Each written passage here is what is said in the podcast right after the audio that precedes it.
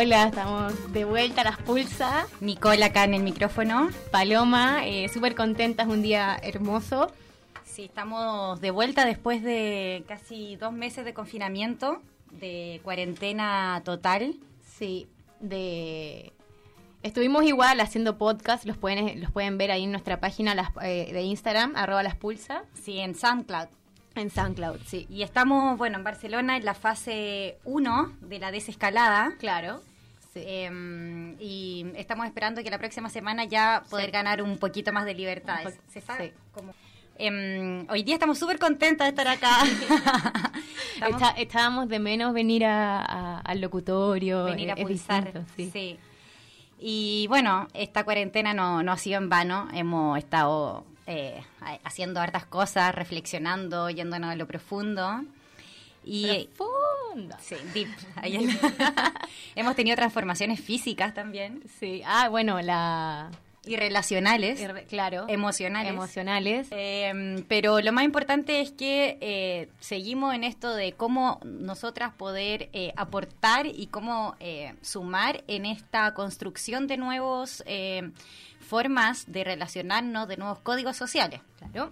Es así como nos encontramos como alternativa dentro de esta búsqueda y de, de poder visibilizar nuevas formas con el ecofeminismo, del cual eh, no sabemos mucho, queremos aprender más. Y para eso estamos con la gran, con la genia, con la hermosa María Pasaedo. Bienvenida, Paz. Hola. ¿Aló? A ver, espera.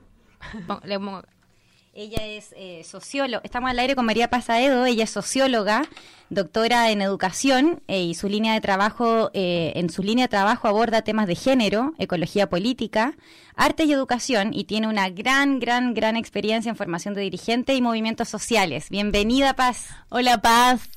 Hola queridas, muchas gracias por invitar, qué gusto. Gracias a ti por Sí. acompañarnos, estamos Un placer escucharte siempre. y, y trabajar juntas nuevamente. Nuevamente, eso es. Sí. Em, ¿Nos escuchas bien, verdad? Sí, ahora Sí, ya. perfecto. Perfecto. Eh, bueno, para, para partir, eh, como decía la Nico antes de, de todo esto, eh, nosotras buscando nuevos códigos sociales eh, y estudiando un poco, nos encontramos con esta línea del, del ecofeminismo y en realidad como, como dos personas que, que una, un gran conocimiento al respecto de esto no tenemos, la primera pregunta que nos surge es, frente a todo lo que ocurre hoy, ¿por qué ecofeminismo? Eh, dale. Bueno, a ver, eh, lo primero que quizás sea interesante decir es que podemos entender el ecofeminismo o como una corriente teórica que nos sirva para analizar coyunturas y procesos sociales o como un proceso en marcha que de hecho hem- hemos estado encarnando a partir de los movimientos feministas y ecologistas y en convergencia en los últimos 30 años. Entonces, a mí me interesaría mucho más mostrarlo más que como un lugar eh, desconocido al que hay que entrar desde lo teórico, es como mirarlo a partir de nuestra propia experiencia de lucha, resistencia y movilización, eh, como algo que efectivamente estábamos haciendo y que a lo mejor ahora puede ser que nos sirva este nombre, como para ponerle nombre a todo ese conjunto de saberes y procesos en los que ya estamos. Esa mirada me parece que honra mucho más eh, a nosotras como mujeres y también a toda aquella y aquella que se sienta movilizado por la crítica al modelo capitalista y patriarcal. Ahora, ¿cómo, cómo converge el feminismo con eh, el movimiento ecológico? Eh, un poco, eh, nosotras investigando respecto del tema, también nos cabe la duda, eh, todos, el movimiento feminista, todas las feministas en sí mismas eh, son ecológicas también y viceversa. O sea, una persona que tiene eh, un cuidado por el medio ambiente y que quiere protegerlo, ¿tendría que ser en esencia feminista eh, o se pueden separar? Sería ideal, pero no ocurre así. Como en todo proceso social hay mucha complejidad y controversia. Es decir, vivimos un proceso de construcción del feminismo que también estuvo muy vinculado a la emergencia de la modernidad, en donde, eh, al menos desde Europa, Estados Unidos y como los países industrializados, la reivindicación principal tenía que ver con eh, la inserción de las mujeres en las estructuras de poder y en las estructuras económicas pero sin cuestionar necesariamente eh, el modo de producción y la relación de esa producción con el territorio. Entonces tenemos un, primer momento de feminismo que tiene que ver con las luchas por la igualdad y por la equidad y luego por el reconocimiento de la diferencia, pero no necesariamente interpela como las bases eh, materiales en las que se sostienen esas desigualdades en relación a cómo esos procesos afectan eh, los medios de vida, los entornos y, y los modos culturales tradicionales de otras comunidades no europeas.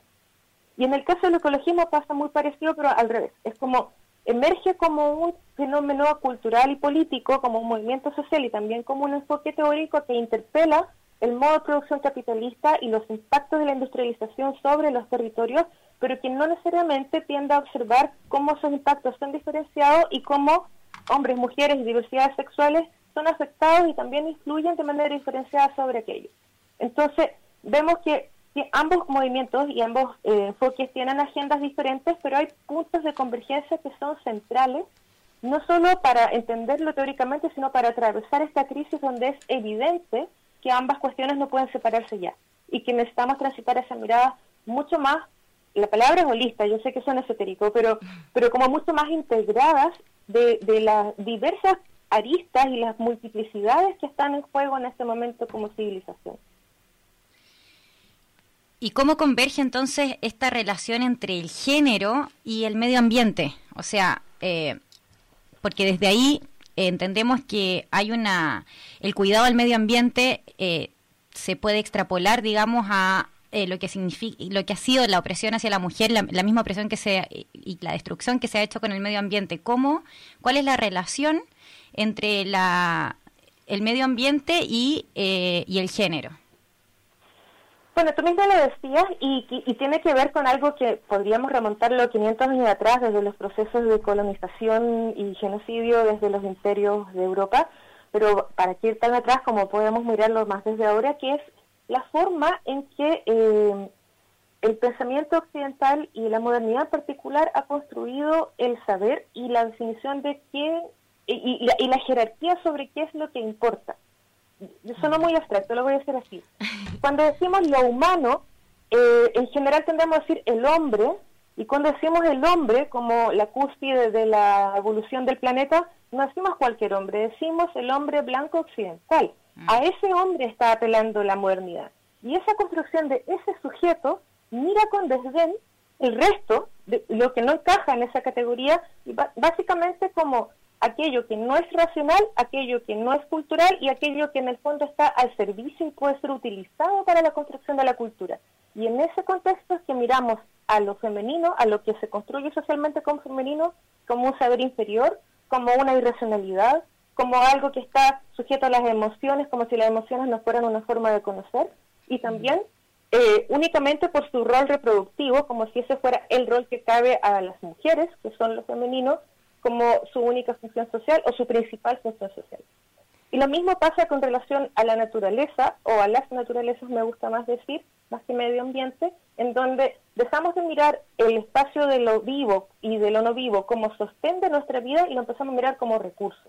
Y entonces deja de tener sentido y valor en sí mismo y deja de tener eh, relación como entramada con el mundo para ser simplemente algo que yo tomo y lo uso para mi beneficio. Entonces, en lugar de mirar la cuenca, por ejemplo, la cuenca hídrica con toda su complejidad, con todo lo que ocurre en torno y dentro de la cuenca, empiezo a mirar el agua como un insumo para la minería, por ejemplo. Y entonces ya da lo mismo, ¿para qué otra cosa estaba ahí el agua? Da lo mismo quién es el agua, empieza a ser simplemente algo que yo puedo convertir en un insumo para la generación de capital.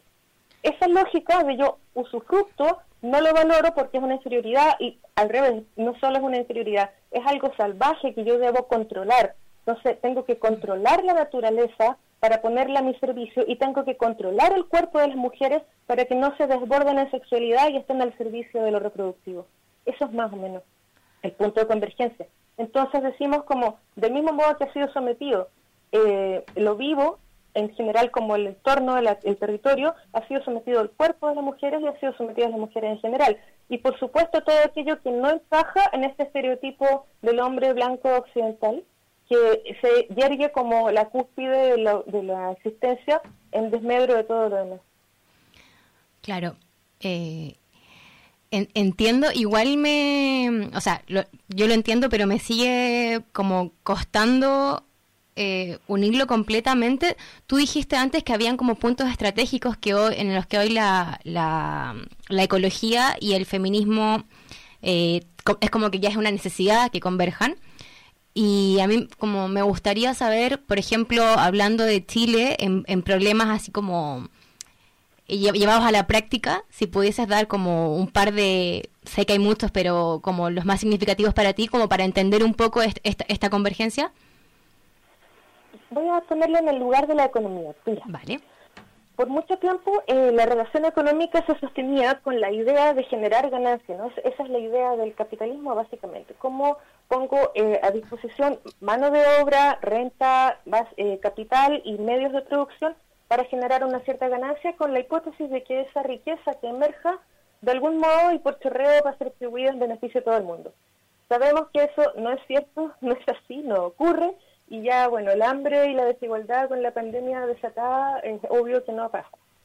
Entonces, ¿qué, nos puede eh, aportar el ecofeminismo eh, desde su vertiente ecologista y feminista? Entonces, es decir, por ejemplo, que necesitamos transitar hacia modos de, producción y modos de generación de riqueza que reconozcan la interacción y la sinergia entre las actividades humanas y el territorio, como un espacio de afectación mutua, como entendiendo que somos parte de una trama, que lo que le hacemos al entorno nos va a afectar y por lo tanto tenemos que tener una mirada mucho más estratégica y completa de ese entorno. Y el feminismo nos puede aportar de la idea del cuidado, desde las economías del cuidado, el hecho de que las mujeres nos hayan relegado siempre a la labor reproductiva nos ha permitido también tener a mano los saberes de aquello que no es monetarizable, de que, pero que es vital para la existencia, que tiene que ver con alimentar, con cuidar, con, generar contextos afectivos permitan que cada eh, persona que integra un núcleo desarrolle todo su potencial, con defender comunidades, con armar organizaciones locales. Saben que en general en las organizaciones locales la mayoría de las organizaciones de defensa de territorio están compuestas por mujeres, al menos en la base, no si en la dirigencia, pero en la base. Entonces, desde el punto de vista de la economía transitaria es una economía del cuidado, en donde haya garantías de derechos, espacios de intercambio, no necesariamente monetarios, pero que valoren lo que cada uno aporta, reconocimiento del trabajo reproductivo, valorización de los saberes que están presentes en nuestra experiencia cotidiana.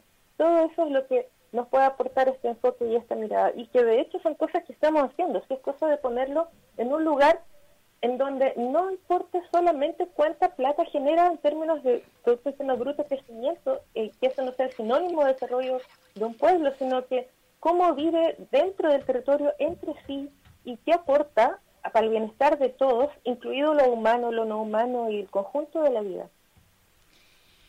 Y respecto de, en Chile, eh, la soberanía alimentaria sería una, una opción como para poder eh, materializar y llevar a la praxis este ecofeminismo, digamos, de la mano de la agroecología?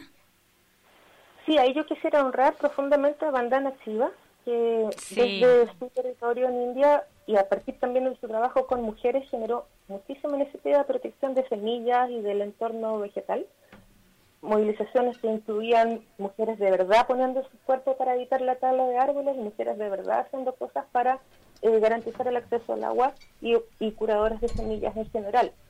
Eh, en Chile hay, hay, varias organizaciones que trabajan en esto. Yo quisiera destacar el trabajo que llevan años haciendo la Agrupación Nacional de Mujeres Rurales Indígenas, la ANAMURI, en defensa de las semillas de la agricultura familiar campesina, mal llamada subsistencia.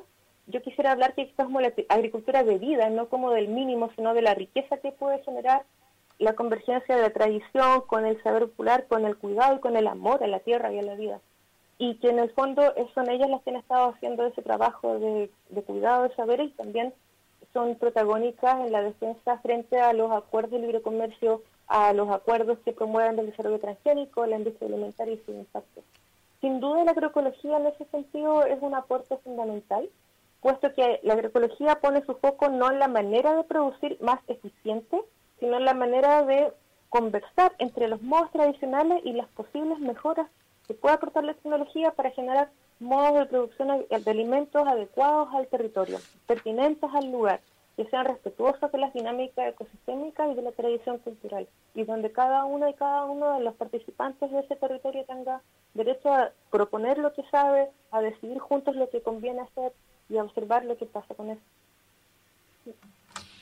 Tú em, nos comentabas que em, con la revolución industrial, ¿cierto? Em, también se ve a, la mujer como se quiere controlar. Eh, eh, y que se ve como una máquina reproductiva, ¿no? ¿Cómo, ¿Cómo es la relación? Porque existen diferentes tipos de ecofeminismo, ¿no? Diferentes corrientes.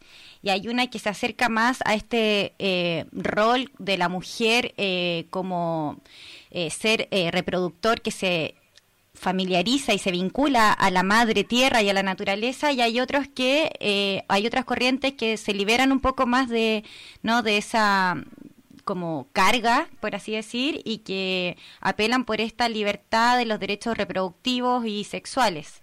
¿Cómo es la, la relación de la mujer con la naturaleza en, dentro del marco del ecofeminismo?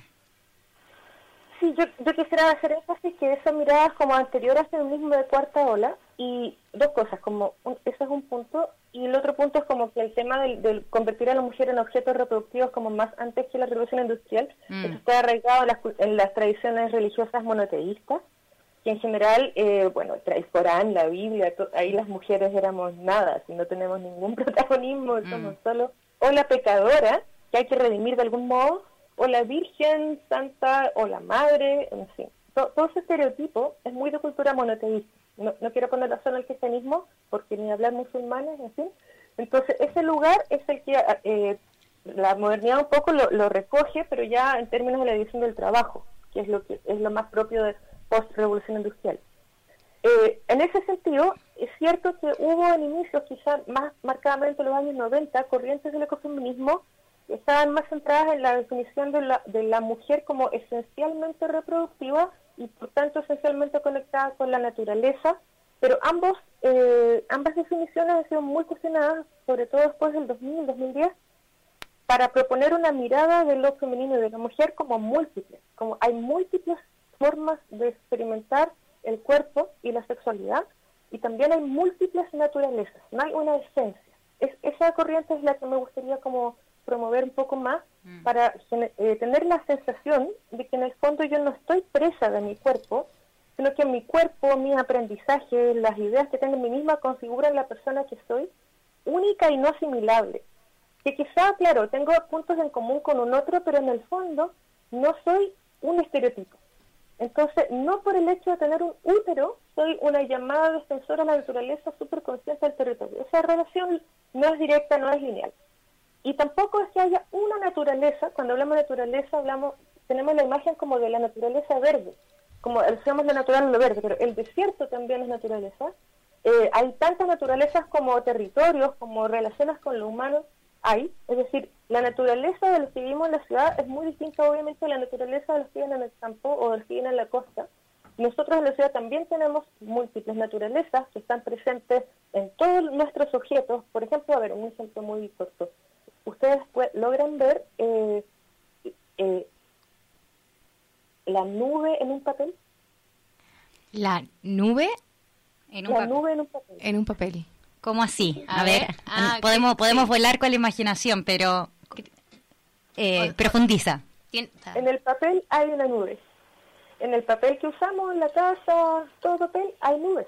Porque ya, ¿de dónde viene el papel? De un árbol. ¿De un árbol? Ya. ¿Y de qué vive un árbol? Del agua y la luz. ¿Y de dónde viene el agua? De la nube.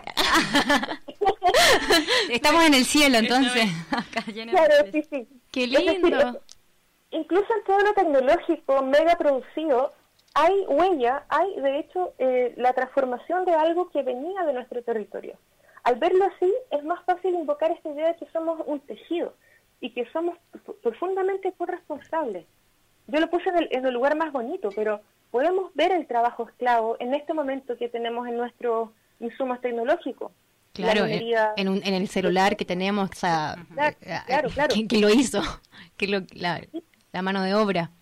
Exacto, y el territorio también, como la explotación de África, el colonialismo, todo eso está en nuestra tecnología. Y, y, esto no es para sentirnos culpables, sino al revés, como para que mientras más claros estamos de que no estamos separados del ambiente, que no es persona y ambiente, y que no somos hombre-mujer, sino que somos toda esta complicidad, es más fácil mirar qué es posible. Es más fácil elegir, es más fácil mirar, tomar decisiones, es más fácil estar más lúcida habitando este espacio. Y no asumir por obvio que porque soy mujer soy esto, que el medio ambiente está por allá cuando salgo de vacaciones, en fin, como Sí, y qué importante eso que dices, sobre todo en estos tiempos, estar lúcido frente eh, a, todo lo que ocurre. Paz. Eh, te queríamos preguntar cuál es la relación eh, de la mujer con la tecnología. Lo primero sería decir como hablemos de las mujeres en plural, puesto que es súper distinto ser una migra aquí en Cataluña que ser ahora afrodescendiente en Idaho y ser mujer mapuche. O sea, obviamente nuestra experiencia con todo va a ser distinta en, cualquier caso. Y en relación a la tecnología, también quisiera poner el tema en las tecnologías en plural. Estamos eh, hablando entonces de una idea de tecnología como, como manufactura humana, más que como eh, la idea de tecnología como super mega desarrollo, en fin. Entonces, tecnología es también la combinatoria de semillas para generar nuevas variedades y, eso es un saber muy antiguo. Tecnología puede ser lo que yo sé hacer para cocinar, como en general cualquier saber que yo adicione al consumo directo de un bien. O sea, no hay tecnología sin más que una manzana, pero si hago puré, sí. Hmm. Entonces, eh, la tecnología en sí misma no es tanto el problema como los costos que puede tener y los beneficios que puede tener. Entonces, de momento, decimos, por ejemplo, que hay una inequidad muy profunda en el acceso a la energía. Eh, el hecho de que haya ciudades que consuman estos niveles de energía o el transporte en detrimento, por ejemplo, de comunidades que no tienen acceso. O sea, ahí, hay un problema como de acceso. También podemos decir que nos, nos preocupa la tecnología utilizada para modificar semillas, para modificar el entorno por los impactos que puede tener, como la tecnología para la producción minera que genera relaves, que genera contaminantes graves, eh, nos hace pensar si tiene sentido o no producir a esa escala y para qué finalmente. Mm. Entonces, la pregunta como de tecnología para qué y para quién es, lo importante e, en, este contexto. Es decir, entiendo que hay, un, hay eh, corrientes dentro del ecologismo, dentro del feminismo, que son muy contrarias a los desarrollos tecnológicos en general por los costos, pero también es cierto que en otro sentido han generado mucha libertad. Es decir, tener lavadora, por ejemplo, eh, es un alivio. O sea, yo amo mi lavadora. Pero eh, también es cierto que, bueno, ¿dónde viene la luz para esa lavadora? Y si el costo de esa luz es una represa hidroeléctrica gigantesca que le va a destruir la vida a mucha gente, eh, hay que revisarlo. Entonces, a mí me gusta mucho una autora que se llama Donna Haraway que habla de lo, del humano como cyborg, que es decir, siempre somos una mezcla, no, no, no somos naturales a secas, como en, todo hay modificación, intercambio de energía, flujo, y que por tanto no, nos interesa mirar los flujos de eso, no, no el hecho, o sea, no el hecho de tener la lavadora, porque nos beneficia, sino cómo es que llegamos a tener esa lavadora, qué implicó su producción, quiénes tienen y quién no, como en ese sentido me gusta más mirar el tema de la tecnología. Igual yo a veces pienso que, no sé, al ser la tecnología algo creado por nosotros, que somos parte de la naturaleza, es también natural, quizás, ¿no? Eh, no sé. Me, Es una posibilidad. Es, una posibilidad de, nuestra existencia el hecho de que generemos herramientas. Ah, va. Ahora no, somos los únicos que lo hacemos. Eh, muchas especies también tienen sus propias tecnologías. hacer un nido es un trabajo brutal ahora que estábamos en pandemia era muy entretenido para mí mirar los niditos que se armaron en los árboles. Ay, sí. Qué, lindo. ¿Cómo, ¿Cómo, tejen? Es precioso. Eso también es una tecnología. O sea, en, el fondo les invito como a, disolver un poco la frontera entre lo humano y lo no humano y, y descubrir que en realidad todos nos afectamos entre todos de modos muy entretenidos también. Que puede ser muy beneficioso también, que podría llegar a ser muy bello. Claro. El problema es se nos olvida que somos una trama. Y cuando empezamos a generar estas desigualdades o estas ideas de superioridad, y que ahí está el problema, más bien. Claro, eh, claro, sería hermoso. Lo que el, el ecofeminismo un poco propone es el, el, equilibrio al final. O sea, no, no, es que no se pueda tener lavadora, es eh, que, que, claro, si esa lavadora, lo que decía ahí tú, eh, supone la, la muerte de otro ecosistema, no, no, no es tan necesaria, es como algo así, ¿no? Ahora, es, también me gustaría, pero esto es porque yo escribo como una línea de, de, estas miradas que son más bien post-humanistas, que es como salir de la idea del humano al centro y empezar a verlo como más biocéntricamente o ecosistémicamente y descubrir que en el fondo no hay el equilibrio, también es una ilusión humana. ¿El qué, perdón? el equilibrio. El equilibrio. también es una ilusión humana. Es como ah. en, la vida no hay equilibrio y es necesario que así sea, porque, a ver, el, el equilibrio supone pasividad, como que todo esté en el mismo lugar y, y la vida es movimiento, entonces nos da hambre en el día y ese es un desequilibrio, pero si nunca tuviéramos hambre nos morimos en, términos políticos, como los conflictos aparecen siempre, justamente porque somos múltiples. Entonces, no existe el lugar del acuerdo perfecto. Lo que sí existe es la posibilidad de ver cómo vamos a resolver esos conflictos y cómo vamos a vivir con ellos. O sea, mecanismos democráticos de solución de controversia, por ejemplo, y no que te corran bala porque dijiste que no está de salud. O sea, esa es la cuestión. nunca vamos a tener como el lugar perfecto del bienestar, pero lo, soñamos, lo deseamos, y entonces, ¿cómo lo hacemos para que ocurra? Sin matarnos brutalmente, sin, sin estos niveles como de abuso. Esa es la cuestión. Y sabiendo que siempre va a haber injusticia. Lo que importa ahí entonces es cómo hacemos para reducir la angustia de eso.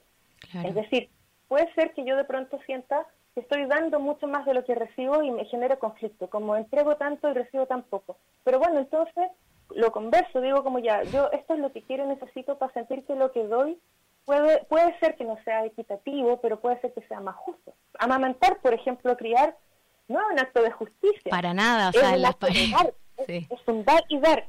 Pero el pago, entre comillas, por ponerlo así en términos muy terribles, pero el pago que recibe una madre cuando amamanta es la sonrisa de su guagua.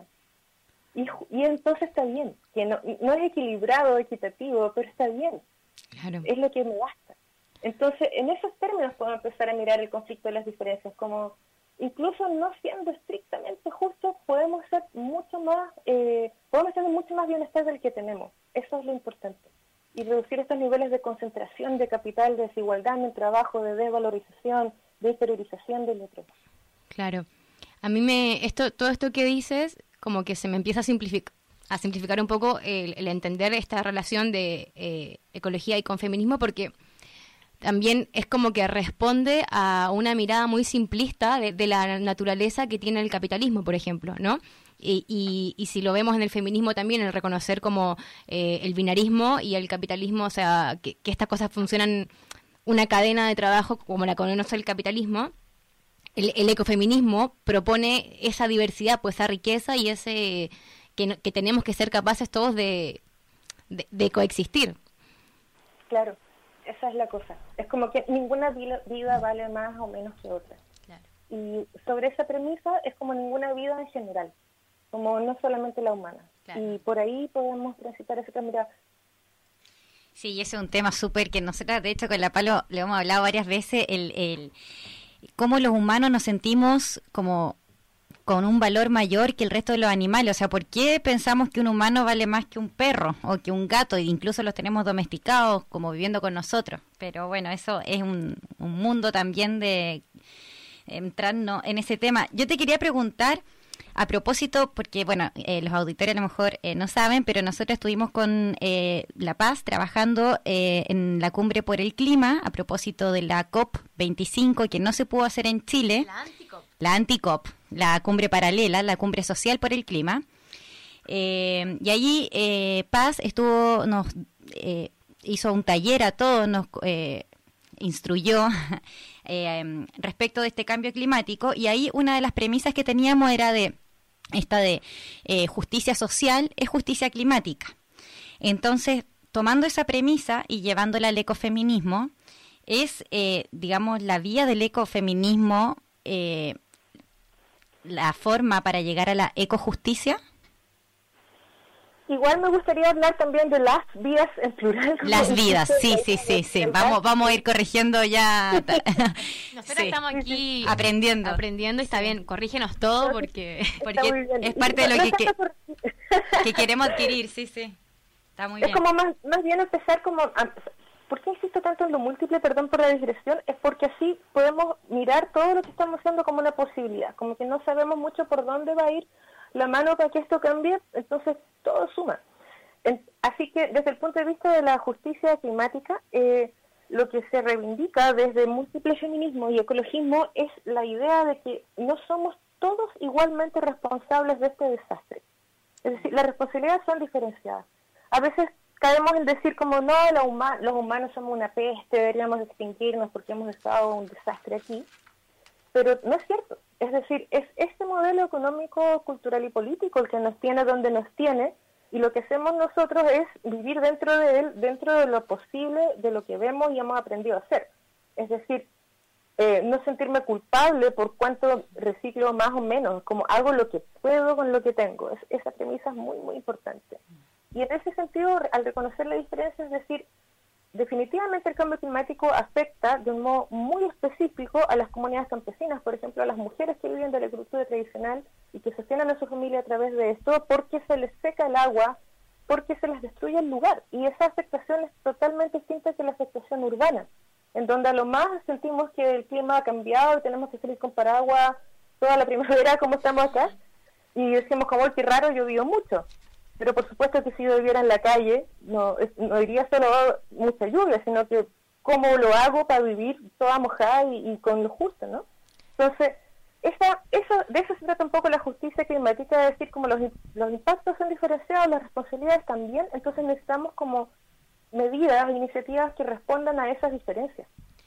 y en ese sentido, ah, compromiso desde lo global hasta lo local, como mirar lo local con perspectiva global y también entender que las soluciones de un territorio no van a ser las mismas que las de otro. Y así. Qué importante eso que dices. Esto es como, no sé si un paréntesis, pero el tema de, que así como hay, o sea, los culpables también no son los mismos y en diferentes medidas, porque viéndolo así como eh, mirando a la sociedad y, hay mucha gente eh, con problemas como, no sé, psicológicos incluso, y, muchos de estos problemas, o, de, o de depresiones o angustias, yo creo que, por mi experiencia, que nacen un poco de ese sentimiento como de, de que hacemos todo mal, de que todo, de, que claro, de que, quiero, quiero reciclar, pero en verdad tiré esto al, al tacho distinto, a, a, pequeña escala, pero a gran escala es como si uno se pone a pensar en todo lo que hace el humano, es terrible, o sea, entonces al final hay una gran parte de gente enferma también, eh, triste, que, que, no que y una masa de, ciudadanos tristes no puede tampoco aportar a que esto cambie de, alguna forma, ¿no? Sí, yo no sé si ustedes se acuerdan que a partir del estallido social en Chile había un rayado que decía no era depresión, era capitalismo. Sí, sí, sí. es, que eso, Yo quiero eso, eso quiero hacerlo con lo que decías tú como de la lucidez es como que necesitamos una lucidez que no es, no es solo racional. Ese también es un mito occidental moderno, como de creer que lo consciente humano tiene que ver con tener argumentos. Como yo lógicamente sé, así como me lo pueden explicar y lo puedo entender, que necesito cuidarme, que necesito cuidar de otros, lo sé.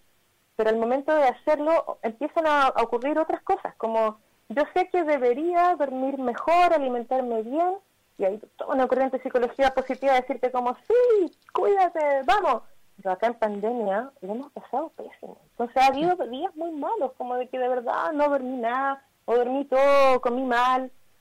Y necesitamos mucha, mucha compasión para nosotras mismas. Como nos va a tomar tiempo, es posible que no sepamos todo lo que necesitamos saber para cambiar, para mejorar esto, pero bueno, es que así es. Los procesos de cambio y transformación son súper lentos, lo vamos a estar pasando re mal el tiempo que viene lo único que sí necesitamos mantener como cuidado es saber qué va a pasar y, que tenemos muchas, muchas sabidurías propias y colectivas para que eso ocurra. Cuando estamos juntas es un poco más sano. No sé si te acordás, Nicole, cuando estábamos preparando lo de la cumbre y nos juntamos y estábamos todas así muy destruidas por lo que estaba pasando en Chile. Sí. nos juntamos a estar juntas nomás y, y, tuvimos un buen rato mirando las noticias en el WhatsApp y todo, pero estábamos juntas y, la angustia baja. Como sí, conteniéndonos. Mm, mm. Sí, es, eso es muy revolucionario. O sea, la, la idea de que tu pena no es solo tu pena, que tus ganas de nada no son solo tuyas, que nos está pasando esto a todos, que tenemos miedo, es muy necesario saber que eso es parte de la existencia, que no, es algo a tapar, como decir, bueno, sé, optimista, como ya, ¿cómo lo hago? Uy, gracias, no se me había ocurrido. claro, sí, no llores, buena idea, no, no llores. Lloramos juntas y nos secamos las lágrimas juntas.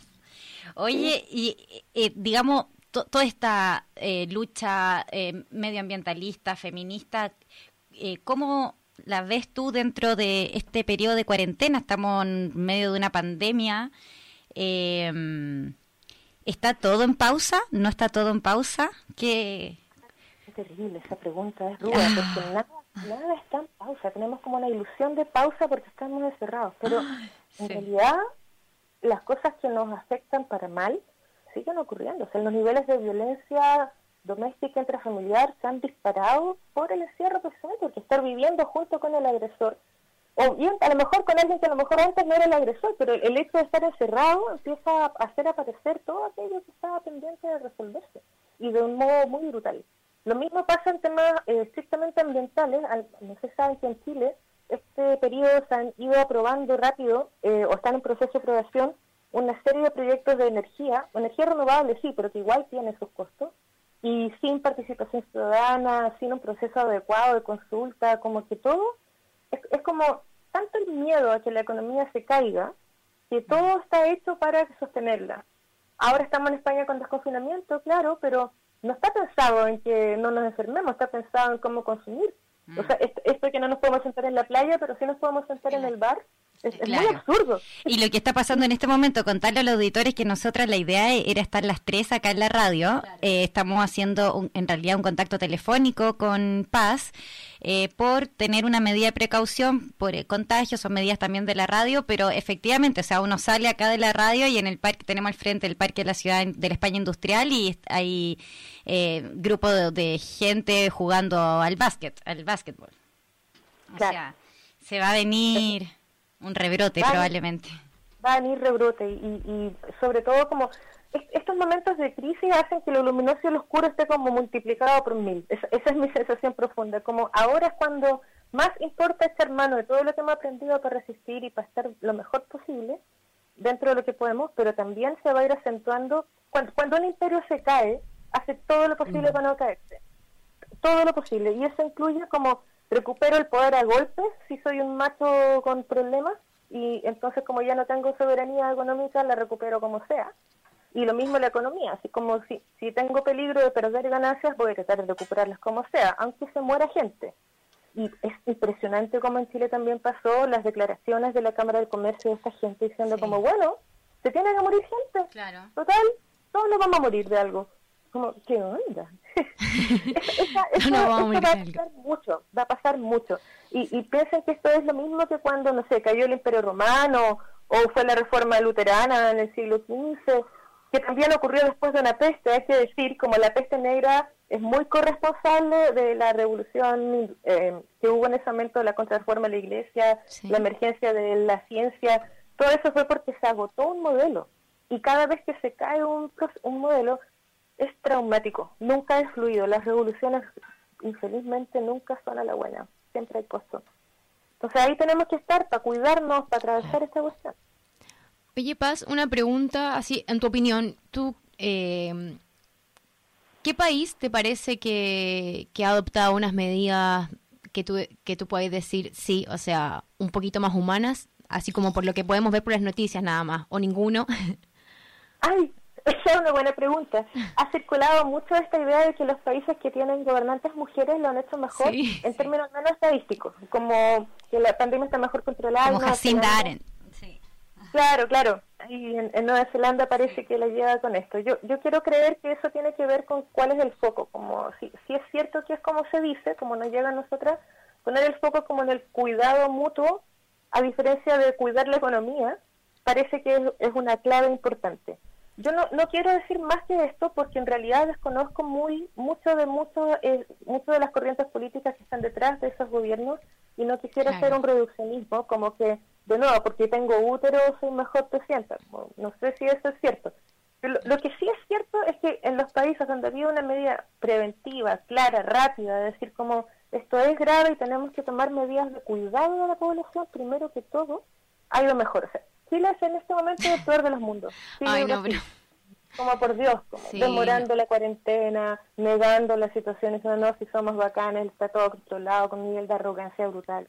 Sí, mira, a propósito de eso...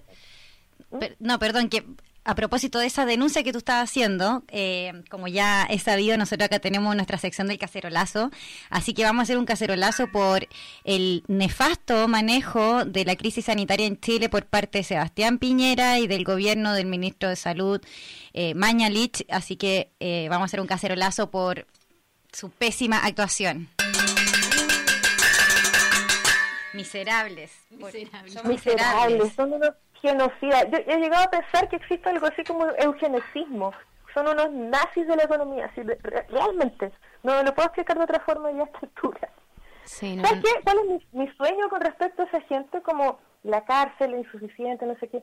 Yo quisiera que alguna vez la psiquiatría declarara patológico, así como diógenes del dinero y del poder. Esa gente está enferma. Como no puede ser que alguien que tenga ese nivel de arrogancia y ambición y ceguera el problema, sí, el problema es que si lo declaran así, después no va a tener responsabilidad penal. O sea, yo prefiero que, no sé, que, bueno, ahora él además está presentando en este momento, presentó la urgencia de un proyecto de ley que presentó el día 12 de mayo, en donde le quita, eh, cambia, digamos, la, la, forma en que se van a presentar eh, los eh, casos en la Corte Penal Internacional en La Haya.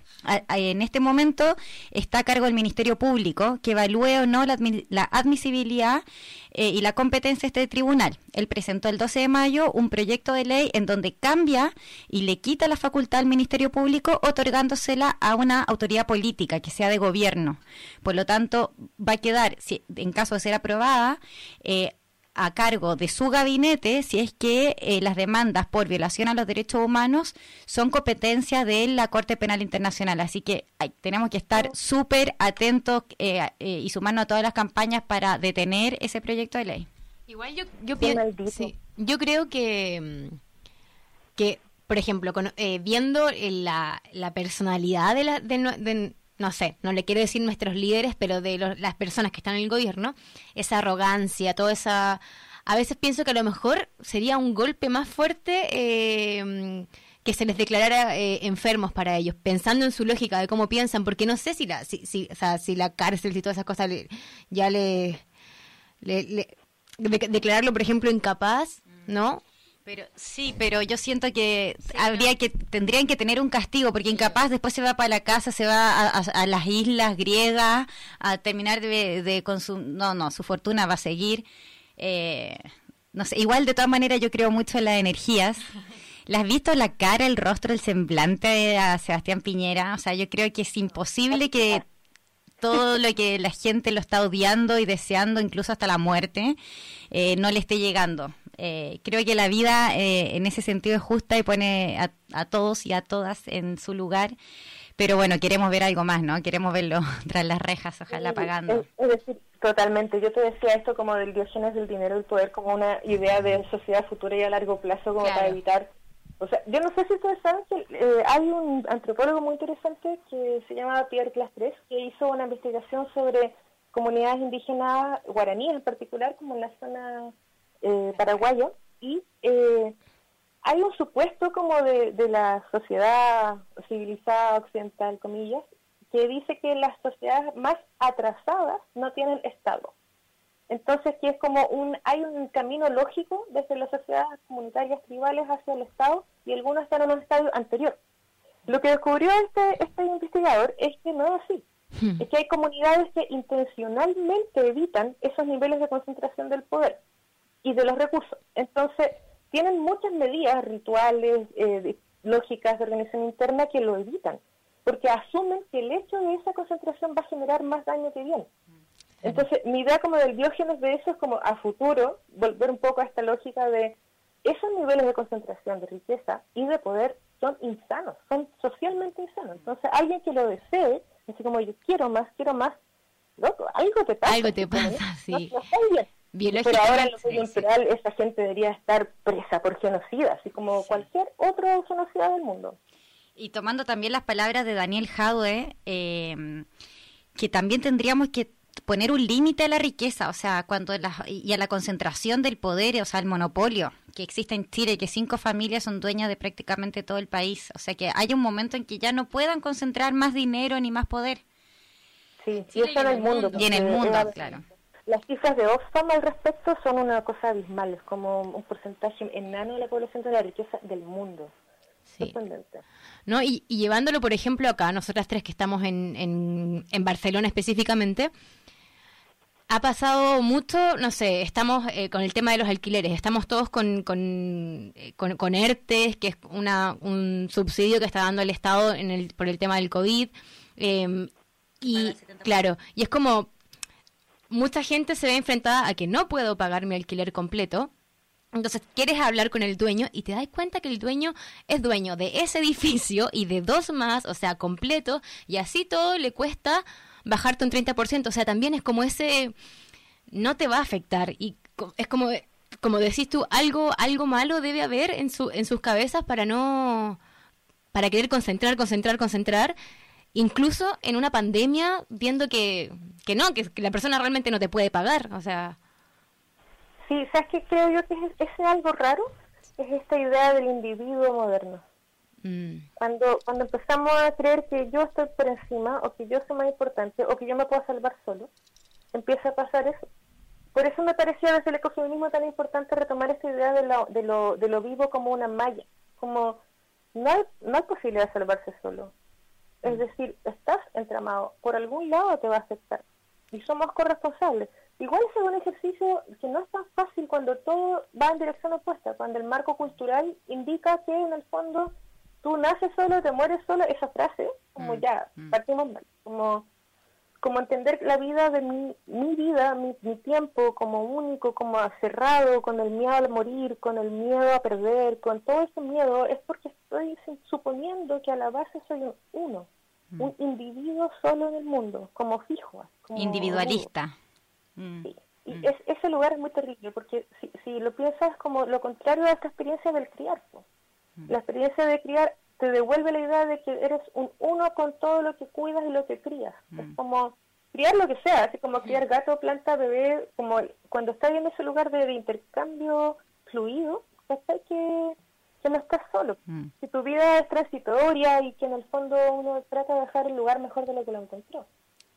Y, Claro, y, y, ser parte de un todo, que tanto aquí en la Tierra como también pensando en, astrológicamente, o sea, parte del universo como parte de tener una cosmovisión mucho más amplia de lo que de lo que hoy día estamos teniendo, ¿no? Sí, qué lindo que lo pusiste porque necesito contarles que aprendí hace muy poco algo muy bello del movimiento social. A ver. En, ah. general tenemos que hacer metáfora biológica cuando hablamos de ecología, entonces hablamos del todo, nos imaginamos un todo orgánico. Pero si empezamos a mirar como, como el universo y sus otros fenómenos que no son necesariamente vivos como lo conocemos, sino los fenómenos químicos, físicos, podemos tener el movimiento social como un fenómeno alquímico. Es decir, hay un momento en que se combinan elementos de un modo que no entendemos muy bien, pero que emerge algo distinto de lo que habíamos pensado, mm. que es muy distinto al mero parir, en, donde yo sé que va a haber una evolución relativamente regular y una causalidad con un efecto, así, pero con lo alquímico es como que no sabes por dónde, por eso es que todo importa. No, teníamos cómo planificar el estallido, no había ninguna manera de decir, ya, el 18 de octubre vamos a salir todos allá y voy a trabajar para que eso pase. Pero sabíamos que queríamos que pasara algo, no sabíamos qué.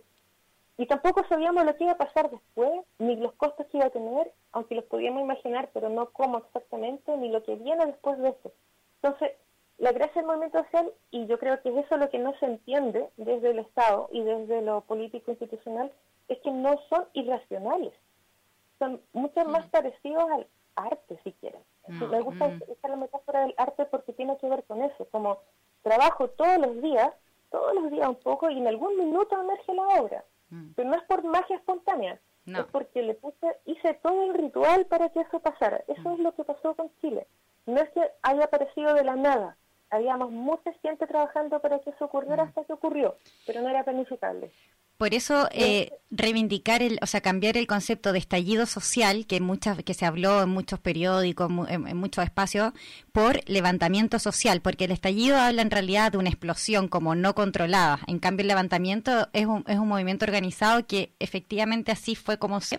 Pero bueno, nosotras vivimos acá, tú también, em, y criticamos cómo ha, tratado Chile esta crisis, pero miremos a España, nosotras aquí hablando con la gente que vive acá, hay, hay bastante descontento también con el, con el gobierno. Eh, para mí es un poco ambiguo porque también habían eh, protestas en las cuales estaba involucrada el Vox. Entonces, eh, no sé, tu, opinión frente a eso como ecologista, como, y bueno, y con todos los conocimientos que tienes, ¿cómo sientes que, que España ha tratado esta crisis? A ver, yo tengo la impresión de que esta crisis es, tiene un nivel de incertidumbre que es genuinamente injusto como decir que alguien que de verdad tiene trayectoria en temas de salud como, como acá ha ocurrido, eh, debió hacer más de lo que hizo porque de verdad había un periodo en que era muy incierto todo.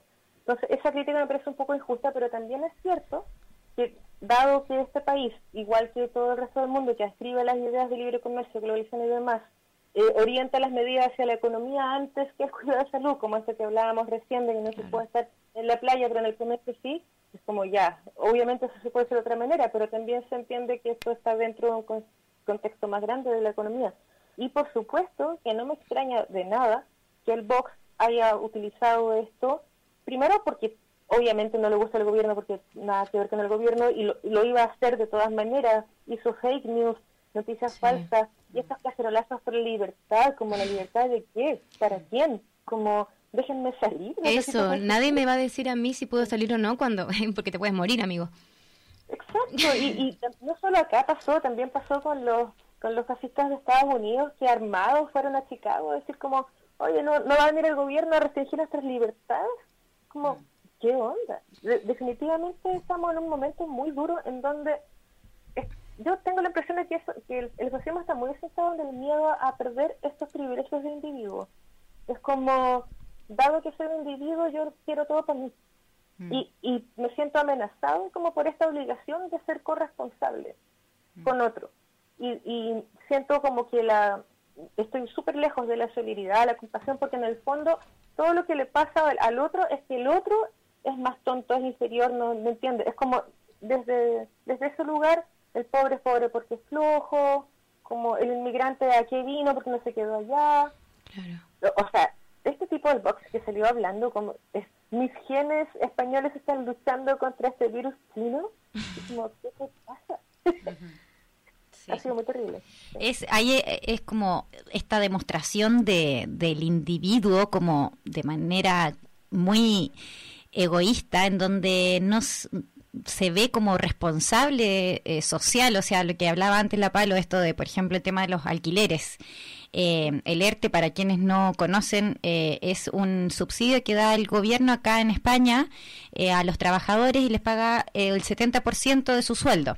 Entonces, claro, quienes se pueden acoger a ese subsidio, de todas maneras, o sea, es algo muy positivo en relación a cómo se maneja la crisis en Chile, que dieron una caja de alimentos eh, de muy baja calidad y que, o sea, una vergüenza realmente, o sea, darle a la gente esa caja, eh, pero eh, cuesta que, la, que todas las personas nos pongamos como en la misma línea de decir, bueno, esto así como me afecta a mí, también te afecta a ti y nos afecta a todos y a todas. Es que hay un, hay un compromiso ahí y uno si se pone, creo yo, mi opinión, como que si uno si se, se pone a mirarlo como incluso las relaciones personales, actualmente, sobre todo a la gente más joven, el compromiso asusta. Entonces, hay un compromiso en el decir, bueno, esto, si bien no es todo mi culpa, pero para salir tengo que mirar al del lado y, y, comprometerme a, cambiar esta actitud y cuesta, cuesta un montón, o sea, yo, me, como decía la Nico antes, esta cuarentena también ha sido como un golpe para las relaciones. Eh, y yo lo he visto como, incluso, o sea, yo también como, bueno, en realidad está bien, no puedo culparme, no lo he hecho bien, pero me tengo que comprometer y eso, como decía Paz, no va a ser de un día para otro, es, para largo. No, y es que además nosotros solemos hacer una cuenta, así como por defecto. Supongo que también tiene que ver con nuestra forma de, con nuestro aprendizaje y cultura, que es como, yo no voy a hacer más de lo que está haciendo el otro porque no es justo. Mm, Entonces, cada uno de nosotros piensa que lo está haciendo súper bien y mira para afuera y dice como, ah, ya, pero yo ando con mascarilla y el otro no. O como, no, yo sí me lavo, todo aquí en la casa, pero el otro no. Entonces yo estoy bien, el otro no, porque no veo lo que yo no estoy haciendo y que el otro esperaría que hiciera es, una muy buena metáfora eso de, cómo ocurre con el trabajo doméstico también. Como todo lo que yo hago, el otro no, bueno, entonces quién era responsable, quién es lo justo. Y tengo la impresión que vamos a estar enredados con eso un buen rato. Ahora, hay, hay un lugar de ese que me parece súper importante también de remarcar, dado el hecho que nosotros somos chilenos en Barcelona y estamos como migras acá. Y que es decir, eh, que las políticas migratorias necesitan cambiarse. Es obvio que el Vox y toda esta gente se va a poner y va, a pretender que nos vayamos todos de vuelta a nuestros países. Mm. Pero en, cual, en, lo sensato es como resolver los problemas de los visados aquí, los trámites para obtener la residencia. Entiendo que, bueno, fue bueno que nos dieran tarjeta sanitaria provisoria, pero se vence ahora en agosto. Y si no te podían padronar y con todo el enredo que hay con los alquileres, ¿dónde voy a vivir? Todo, todo eso no, no es posible que vivamos en un mundo en donde sea posible comprar cosas por Amazon y que viajen de un país a otro, pero no podamos movernos de un país a otro, como las personas no, las mercancías sí. Amazon nunca dejó de trabajar. No. Claro, Amazon nunca. Y ha ganado. Al revés, ha ganado, claro. Es que es, esa eh, es un poco la situación, la diferencia que eh, socialmente tenemos hoy, a diferencia de lo que ocurría en los tiempos de la peste negra, que en ese momento, por ejemplo, se pudo. Eh, superar, digamos, toda esa, eh, la peste y la gente después siguió viviendo, pero hubo un distanciamiento social en donde después igual tuvo que salir a la calle porque no existía el internet. Entonces, si tenía que comprar algo, tenía que ir hasta el negocio. Eh, si quería hablar con alguien, tenía que ir hasta la casa de esa persona para poder comunicarle lo que tenía que comunicar.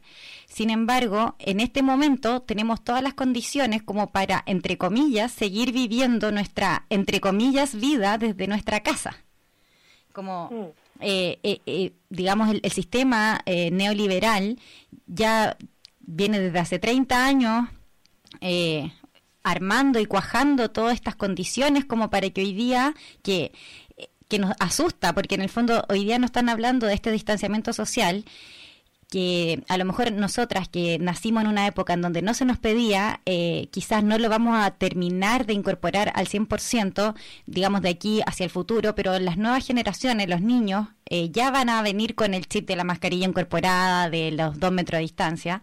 Y además hoy día están las condiciones para que realmente vivamos desde este distanciamiento como se vive, no sé, en los países nórdicos. Mm. Que... Sí, ese va a un tema. Sí, y mm, ahí, bueno, siguiendo lo que decía la Nico, em, pensando en los países nórdicos, que han sido los, los que por, los que han tenido menos contagios, los que quizás lo pero porque lo, han hecho mejor, porque también, como dice la Nico, su forma de vida es un distanciamiento social.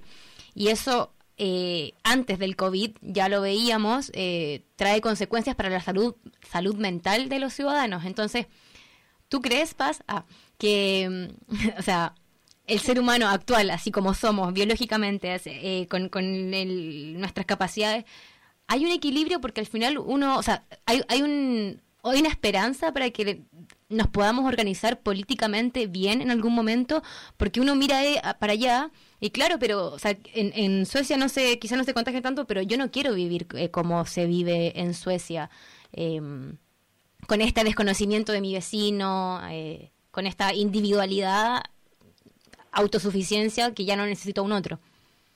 Mm. Ah, yo pondría un poco en tensión si Suecia está tan bien, porque hasta donde yo vi había, tenido unos indicadores de contagio más altos que el resto de los países escandinavos con esta idea de la inmunidad de rebaño, que tampoco le está resultando mucho.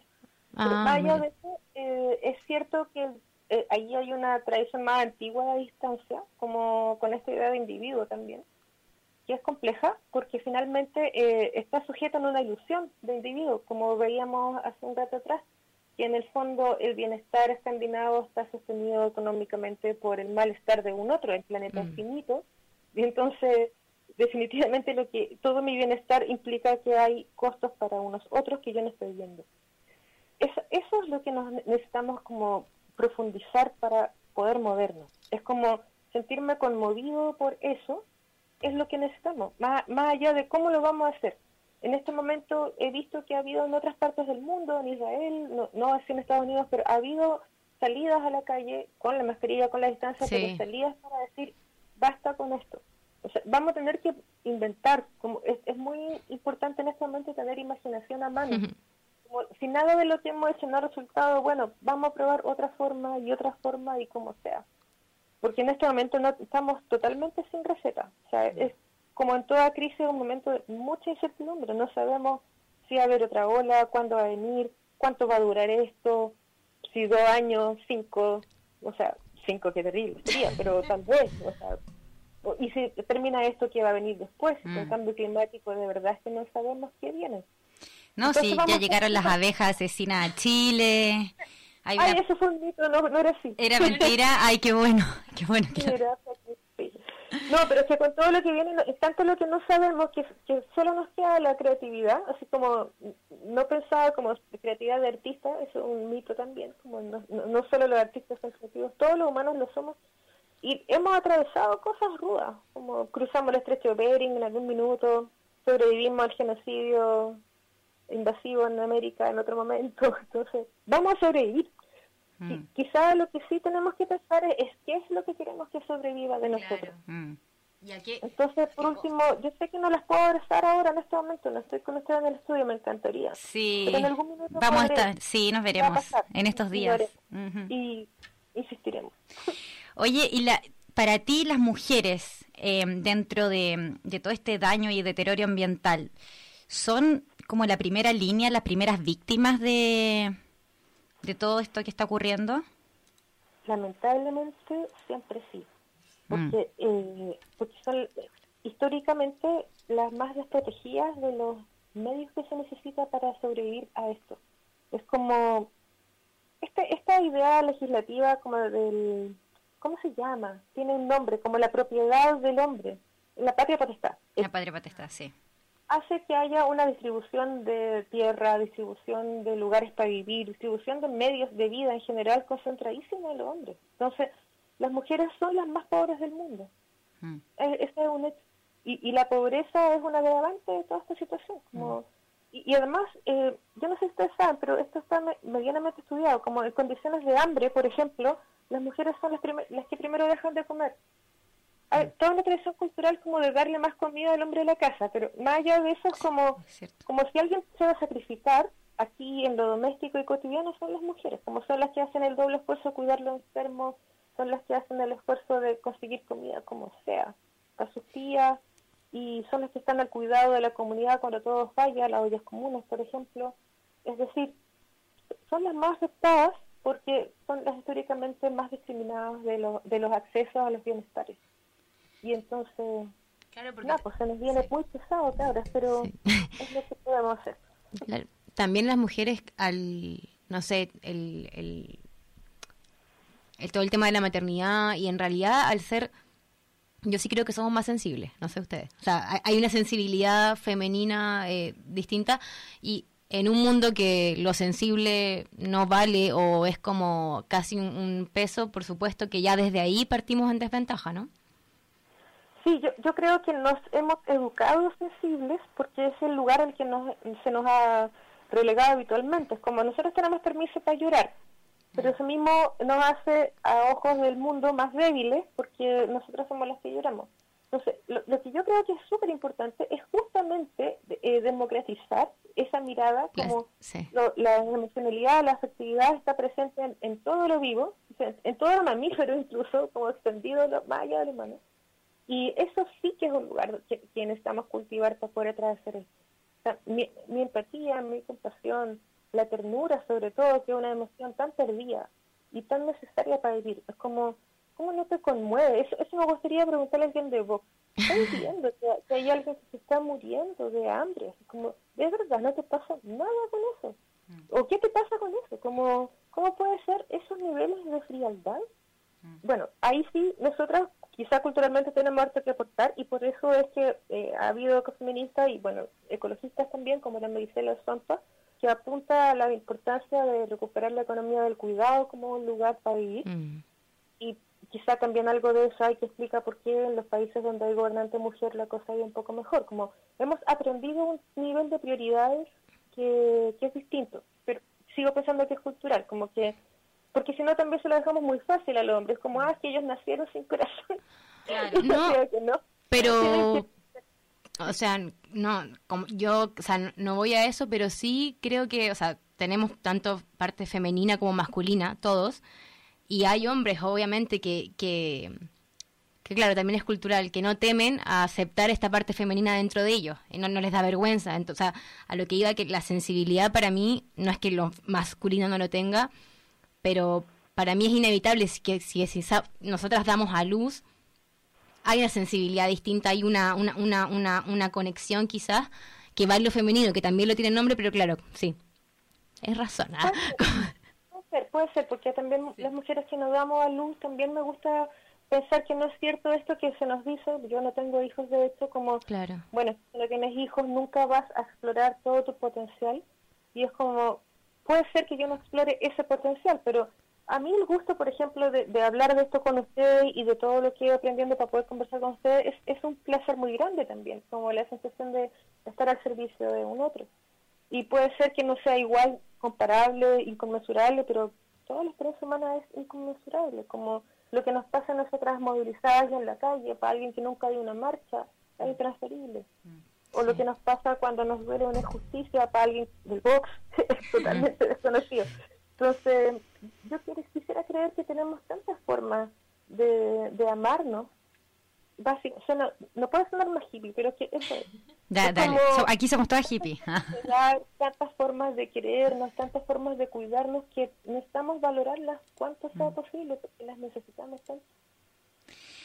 Oye, ¿te parece a ti que el vínculo que tiene el hombre con la naturaleza es como un espejo del vínculo que tiene también con la mujer, con el cuerpo con la mujer? ¿Hay, hay una, una relación entre esta entre la mujer, la naturaleza y el hombre, como él se vincula con nosotras?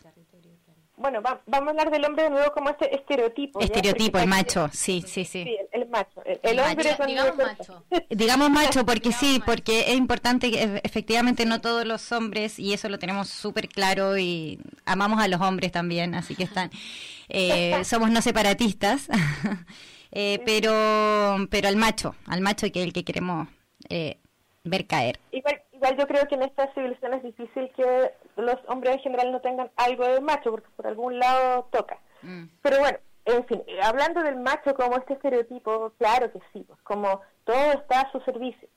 ¿Sabes qué, es lo que yo me he encontrado más frecuentemente, como para no hablar del típico macho así como macho del box? Eh, es como el, macho no tan tan racista, ¿eh? sino que el macho incluso más aparentemente cercano aliade. Pero nada más que puntualizar que Vox, eh, el símil en Chile sería como la UDI. Ya estamos más o menos hablando para quien no sabe. la ultraderecha española. Sí, como más incluso que uy, sí, como más al, extremo avanzada nacional, una cosa así. Así como el partido de Antonio Castro. Sí. Uy, sí. Sí, de José Antonio Castro. Sí, un Son como acción republicana, sí. Bueno, ya, el hecho es ahí como que lo que yo me he encontrado más es la dificultad, como, como la falta de aprendizaje de, postergarse. Y no de postergarse en términos de sacrificarse, sino como de, mirar la prioridad del grupo o la prioridad del que estáis cuidando, más allá de tu prioridad. Necesito contar un ejemplo muy muy recurrente. Es como madre cuidando bebé y bebé que necesita ser atendido, pues entonces madre necesita tiempo de al menos ir al baño, así como el tiempo de amamantar es una cosa así muy absorbente. Entonces pasa bebé a manos del padre y padre está haciendo cualquier otra cosa en vez de atender al bebé porque porque como que no se le ocurre, es como está ahí bebé y punto. Y, mm.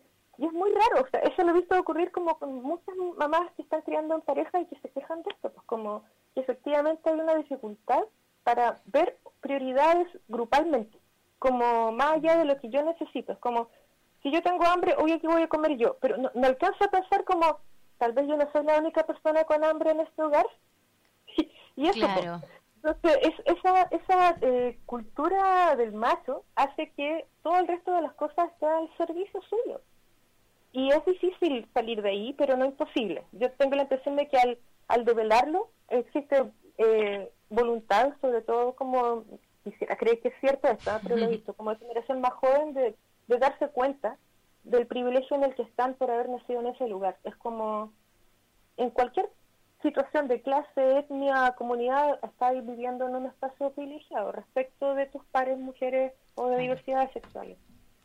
Y pongo esto en diversidades sexuales porque también ese es un sector particularmente golpeado. O sea, dentro de este binomio de hombre-mujer, como mujer y diversidades sexuales, como las diversidades sí que están en un problema. En América Latina la esperanza de vida de las trans está como lo vi en un documental, me falta la fuente, pero 40 años más o menos. Oh. Por suicidio, por violencia en la calle, por precariedad laboral. O sea, es, es, como de los que les pasan peor, ahí hay un lugar muy difícil.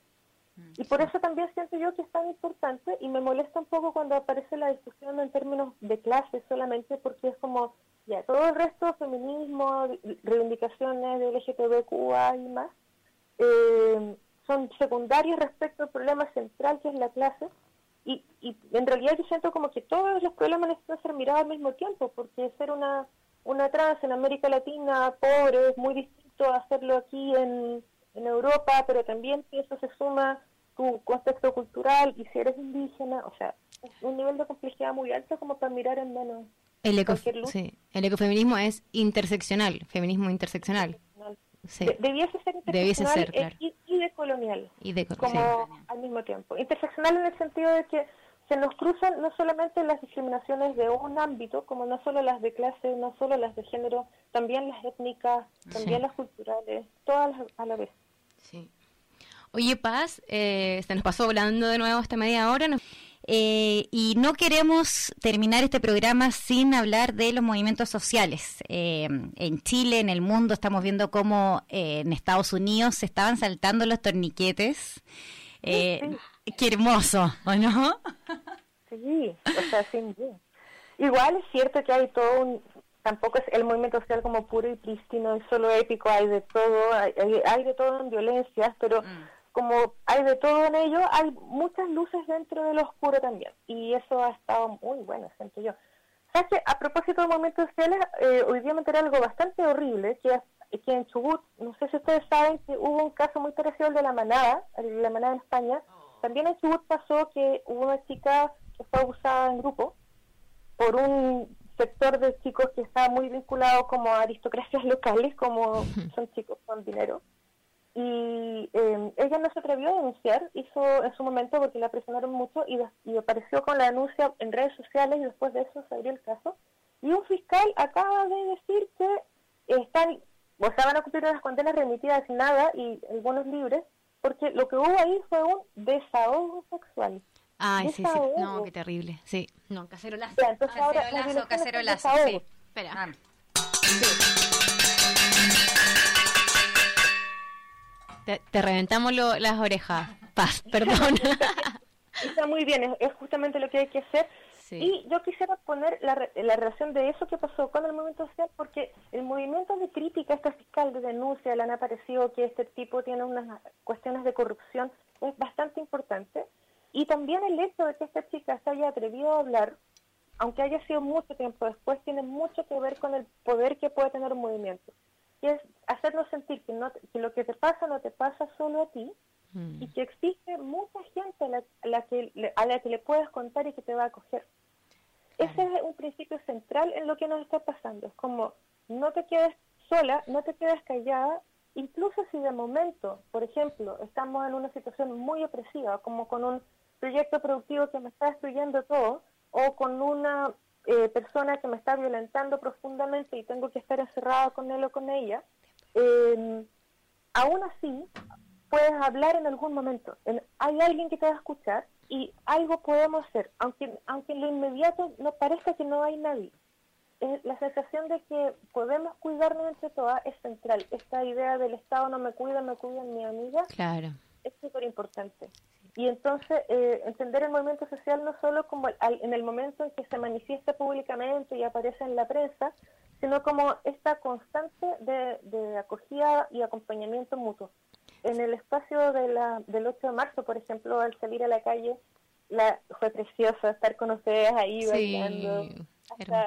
Así, todavía no lo superamos. todavía sigo viendo los videos de ese día. Totalmente. Y bueno, ver las imágenes de nuestro país también con... Eh, yo creo que de verdad esa fue la marcha más grande que ha habido nunca. Histórica. Eh, histórica. Y es la sensación que he visto si somos muchas. Somos muchas las que nos sentimos convocadas por esto. Y entonces, y, cruzadas por todos los otros fenómenos de dolores que nos atraviesan en el territorio, en la economía. Entonces, el movimiento social nos sirve como para saber que puede ser que yo no lo vaya a ver, pues, y, así como el peor escenario, yo no, no sé si voy a ver la sociedad con la que sueño, pero necesito sostener ese sueño. Una vez aprendido un profe mío como que lo humano, algo que es muy propio de lo humano es soñar. No porque no sabemos cómo sueñan los otros, pero al menos nosotros sabemos que soñamos y deseamos profundamente.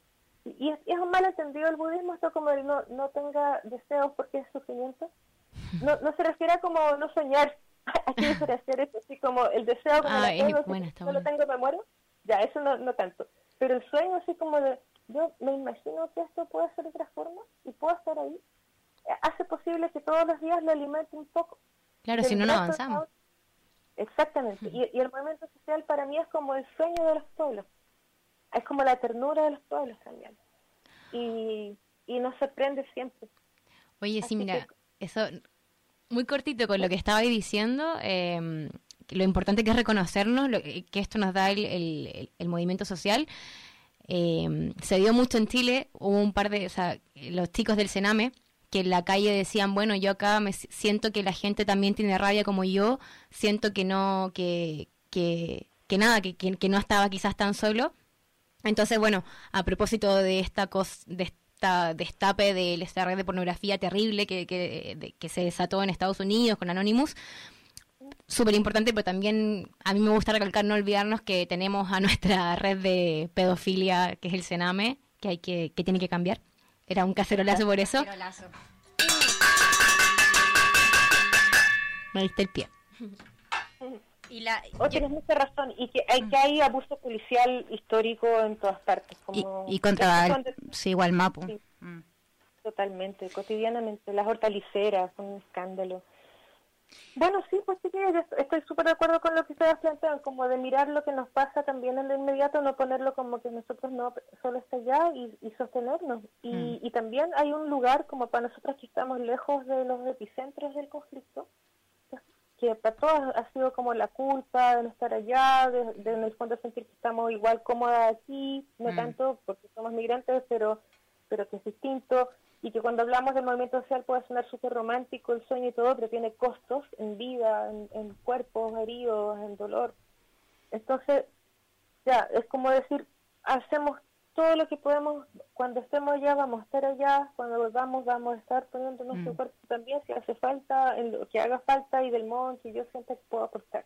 Si eso es como en una olla común, en un taller, en una radio, en la calle, en mi propia casa cuidando a mi gente, mm. todo va a. Tenemos que ir a hacer algo allá pasita juntas. Sí, sí. De todas maneras. Oye, ¿cómo tú ves que en cuanto al movimiento social, si no hubiese existido este levantamiento popular en Chile, eh, esta organización que ya venía desde antes, viene desde octubre del año pasado, frente a esta pandemia, porque hoy día las ollas comunes, o sea, los mismos grupos que se estaban organizando para ir a, manifestarse en contra del gobierno, son los que hoy día están organizando las ollas comunes, las mismas asambleas de vecinos, las juntas eh, eh, de, vecinos eh, precisamente. Entonces, ¿cómo ves tú el impacto de este movimiento social en Chile en este contexto de pandemia. ¿Cómo hubiese sido la pandemia y esta, todo este manejo de la crisis si no hubiese estado el eh, levantamiento popular? Oye, no sé si está en el espacio, pero yo de repente tengo la impresión de que hubiera un guionista en esta es, es, es, sorprendente porque, de verdad, ¿se imaginan? Si no hubiera habido este nivel de organización previo o las solidaridades que emergieron, ahora sí que estaríamos mal, pues ya estaría todo el mundo solo y me, y me desesperaba, angustiado, raro, como todo lo, que venía de enfermo de nuestra de nuestros últimos 30 años de neoliberalismo estaría así. Nos habría aplastado mucho más. Mm. Mi sensación es que hemos podido putear, oh, grabatos, perdón, al aire. está bien. contra contra Piñera, eh, todo lo que hemos dicho de ellos, como Joanse, lo odiamos, ha sido también porque veníamos de, dándonos cuenta del desastre que era y de que esto no, no se reduce a ellos como gobernantes. Lo que sí la pandemia sin duda nos no va a hacer como generar como la, sensación primero de mucha rabia, pero también está el riesgo de confrontarnos entre nosotros. Mm. Como esto que ha ido pasando, como de competir por los pocos recursos o de tener miedo al vecino que está contagiado mm. o de rechazar a los inmigrantes porque están ocupando espacios, mm. como que también nos pasa. Hay que reconocer que nuestro pueblo no es todo prístino y lindo, es como que hay mucha discriminación también dentro del mismo sector yo creo que tiene mucho que ver con que como vivimos en una escasez, competimos entre nosotros. Entonces, por supuesto que el otro es una amenaza. Y también porque desconocemos cómo son los realmente ricos. Es mm. como, yo de repente tengo la impresión de que la gente usa el cuico como un genérico súper genérico. O sea, como que cuico es tener un auto. Mm. Pero a ver, o sea, no sabes lo que es tener una flota de yates. O sea, no hay, no sabemos que hay gente que vive así. ¿Vieron el crucero que llegó acá, de este millonario ruso, aquí a la costa nuestra en Barcelona, no hace mucho? Hay un crucero, un millonario ruso que lo arrienda a otros millonarios, sí, sí. debe ser el crucero, sí, lo vimos, sí, sí, lo vimos, ahí está en, por la Barceloneta. ¿Ese? Sí, sí, sí. Es, como, estoy segura que cuando en Chile sale de lo cuico, nadie sabe que existe ese yate. Ese nivel de, de tres pisos. Sí, pues. Cuico espijo. Ah, espijo, sí. espijo, ¿verdad? Sí, sí. Buena protección. Entonces estamos en este lugar, como que necesitamos mirarnos más y necesitamos bastante más información de la que tenemos de lo que pasa en otros lugares, pero también como saber que vamos a atravesar luz y sombra con esto. Oye, aquí tenemos una pregunta de una auditora que nos está escuchando desde Chile, eh, Maritza Sanguinetti es su nombre.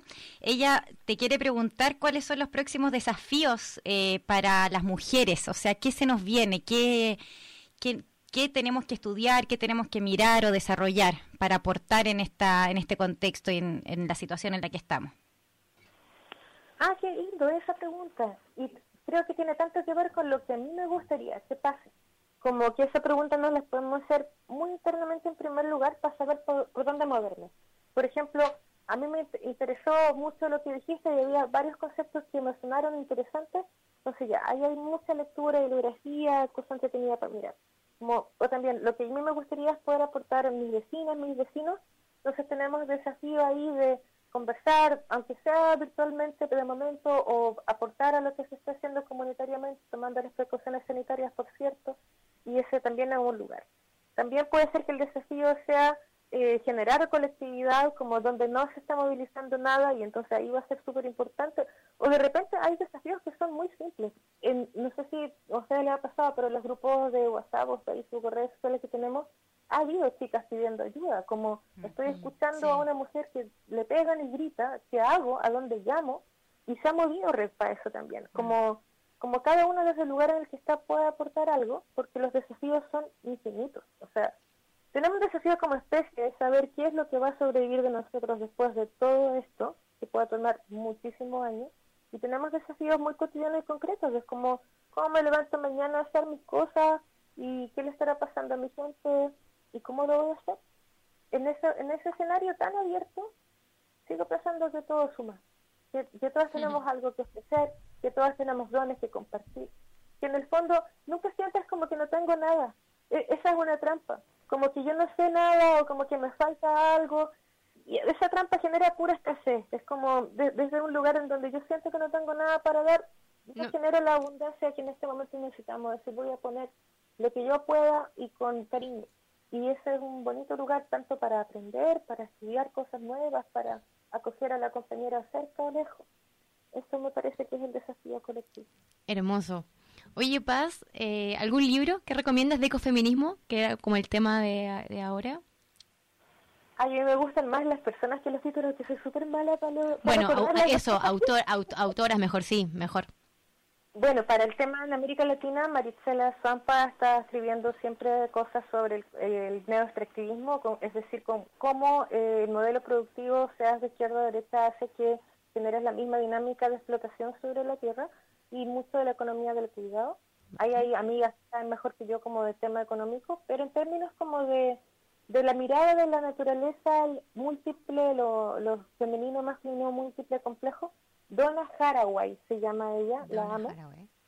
Y Isabella Stenger, para hablar de cosmopolítica, los territorios como trama y como borrando un poco esta frontera eh, esencialista de quién soy yo como individuo y el colectivo y el entorno y como desdibujando todos estos supuestos de civilización. Donna Haraway, de nuevo, Isabella Stenger, me gustan mucho desde lo teórico. Y en América Latina Silvia Cursicanqui también es una asesora que admiro muchísimo. Ella se decía una socióloga porque es boliviana, sola, y porque ha hecho todo su trabajo reflexivo a partir de la experiencia del contacto con movimientos de mujeres campesinas indígenas. Preciosa ella. Hermosa. La bandana activa, sin duda. Alicia Pulio. Sí, eh, Alicia Pulio también. Mm. Ahora, ahí tengo una crítica con el tema del feminismo, del ecofeminismo ilustrado, como que la palabra ilustrado mm, Sí ya, ¿quién está ilustrando quién? sí. sí, sí, sí, Sara Ahmed, Sara Ahmed que, es, que es el mundo árabe, viene ella, eh, es muy buena para hablar también de política, de los afectos, como de la afectividad como un espacio político, muy importante para el tema para temas de feminismo y racializaciones, muy, muy interesante. Sara Ahmed también. Eh, lo sí, miren, eh, me nos encantaría seguir conversando, pero el programa de hecho tiene que terminar un poquito antes por tema COVID para limpiar todo acá y dejárselo a los compañeros que vienen. Así que vamos a irnos, o sea, primero unos cacerolazos, ¿no? Sí, tenemos unos cacerolazos importantísimos para este programa. Vamos a partir, como siempre, no, no como siempre, pero bueno, sí, como todos los programas con los feminicidas. Sí, sí. En España el 2020 van 41. 41, eh, eh, ¿sí, no? Sí, 41 femicidios y en Chile 19, solo en el 2020. Y de estos 19 femicidios del 2020 solamente han sido dos castigados. Y también decir que eh, desde el año 2010 en España se han cometido 1.126 femicidios. Así que cacerolazo para todos los femicidas. Tiene eh, nosotros tenemos varios cacerolazos. No sé si antes de que sigamos nosotros tienes alguna denuncia tú que quieras hacer en, para alguien en específico o no o no una persona en específico, sino algún tema. Sino... No, yo solo quiero reiterar como el cacerolazo a, a todos los seres humanos que estén en posiciones de poder mm. y que no les importe lo que le pase a nadie más que a ellos mismos, partiendo por nuestros gobernantes y extendido a cualquier espacio desde los académicos, dirigentes sociales, que también los hay, porque ser de izquierda no te quita lo macho, y entonces eh, todos aquellos que por salvarse a sí mismos son capaces de matarnos a todos. Eso merece que hacer Tenemos un cacerolazo también para Marcela Santelices, nuestra ministra, no, ministra, no tenemos ministra en Chile. No tenemos ministra. ¿Viste la publicidad? Vergüenza, ajena. Eh, es, Muy espantosa. una pinochetista que, que cree que, lo, que Pinochet fue bueno y todo eso. Tal cual, así que cacerolazo para Marcela Santelices. Y mm, creo que ya nos tenemos que ir, ¿no? Tenemos lamentablemente que terminar el programa. Eh, Paz, muchas gracias por todo, por todo lo que tú nos enseñas. Siempre eh, agradecida, invitada para cuando quieras eh, eh, estar en otra jornada acá con nosotras. Si tienes algún taller tú que vayas a, que, quisieras promocionar o algo, alguna página para seguirte. Bueno, sí, ahora estamos armando con el Centro de Análisis Socioambiental, centrosocioambiental.cl. Estamos generando una serie de encuentros para hablar de la pandemia desde un enfoque ecológico. Hemos tocado varios temas como renta básica universal, salud comunitaria, eh, las dimensiones microbiológicas de todo esto, como intentamos hablar no tanto con expertos mundialmente reconocidos, sino gente que trabaja temas que nos parecen claves en formato conversatorio. Los estamos anunciando siempre por Twitter y por nuestra página. Tenemos un canal también en YouTube donde hay harto para conversar y compartir. Eso como por dónde continuar. ¿Cuál es tu página? eh, danos el nombre de tu página. centrosocioambiental.cl. Vale. Lo vamos a publicar igual por las historias, para que quede ahí. Muchas También en Instagram, también en YouTube. Vale. Y eh, bueno, quiero darles infinitas gracias. Chicas, siempre ha sido, desde que nos conocimos en el contexto de la Asamblea, un gran gusto, un honor Igualmente. por motivar, por apañar, por hacer lo que hay que hacer en estos tiempos difíciles. Por contenernos, sí. Hermoso Paz, todo. lo mismo, lo mismo, todo, todo lo mejor para ti y espero que nos podamos ver pronto. Eh, en la próxima, el 8 entramos a fase 2, así que ahí seguramente vamos a estar más tranquilas para poder reunirnos. Así será. Mm. Yo también quiero pasar el último aviso. Nosotros acá eh, de la Asamblea Chile Despertó Barcelona, que en el contexto en que nosotras nos conocimos, eh, se está organizando una campaña de recolección de dinero para enviar a las ollas comunes en Chile. Así que también nos pueden seguir, eh, se pueden eh, ingresar ahí a, la- a las redes sociales Chile Despertó BCN para que hagan su aporte. Y también eh, Pulsa que nos sigan en nuestra página de Instagram, eh, arroba las Pulsa, lo mismo en Facebook, las Pulsa, nos encuentran en SoundCloud Sí, como las Las Pulsa. Este programa va a quedar grabado y lo van a poder escuchar ahí. ¿Puedo saludar un par de ollas comunes ya que estamos en ellos? Por Sí, supuesto, por sí. Saludar a la olla común del Espacio Cultural Cutral en el Bosque y la Brigada de Salud Comunitaria de la Hormida, chiquillos, fuerza ahí. Sí, fuerza. Y también eh, la, eh, los Siete Cerros, el cordón de los Siete Cerros en Valparaíso. Y Barrio Yungay también. Barrio y Yungay. Olímpico. Bueno. Bueno, muchas gracias. Sí, gracias, Paz. Eh, Nos despedimos con una canción de protesta. Sí. Bueno, gracias también a todos los que nos escucharon, nuestros auditores. Sí. Eh, es una canción muy linda, ah, es de Vivir Quintana, se llama Canción Sin Miedo, fit, el, fit con El Palomar, sí, que es el, el coro. Y esta canción la tocaron con Mon Laferte en el festival.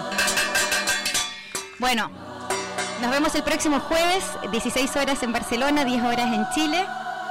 Y nada, Hasta la gra- próxima. Hasta la próxima.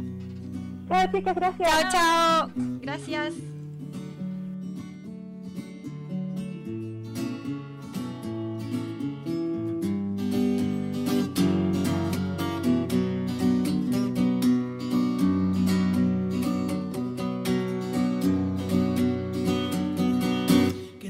El Estado, los cielos, las calles, que tiemblen los jueces y los judiciales.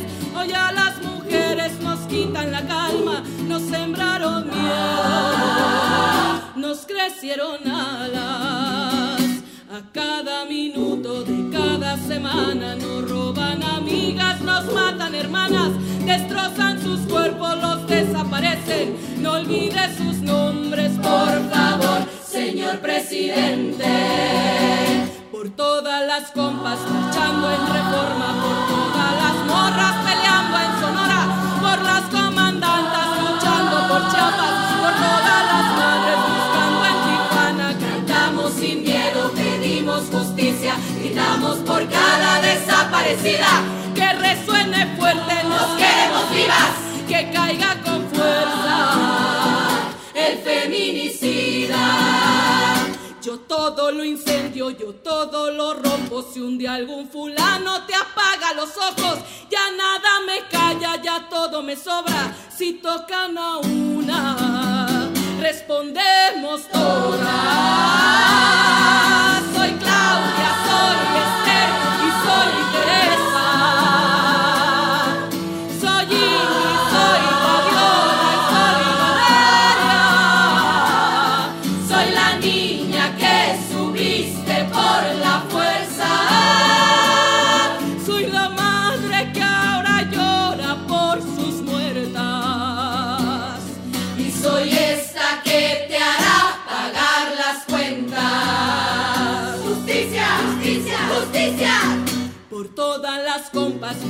En reforma, por todas las morras peleando en Sonora, por las comandantas luchando por Chiapas, por todas las madres buscando en Tijuana. Cantamos sin miedo, pedimos justicia, gritamos por cada desaparecida. Que resuene fuerte, nos queremos vivas, que caiga con fuerza el feminicida que caiga con fuerza feminicida.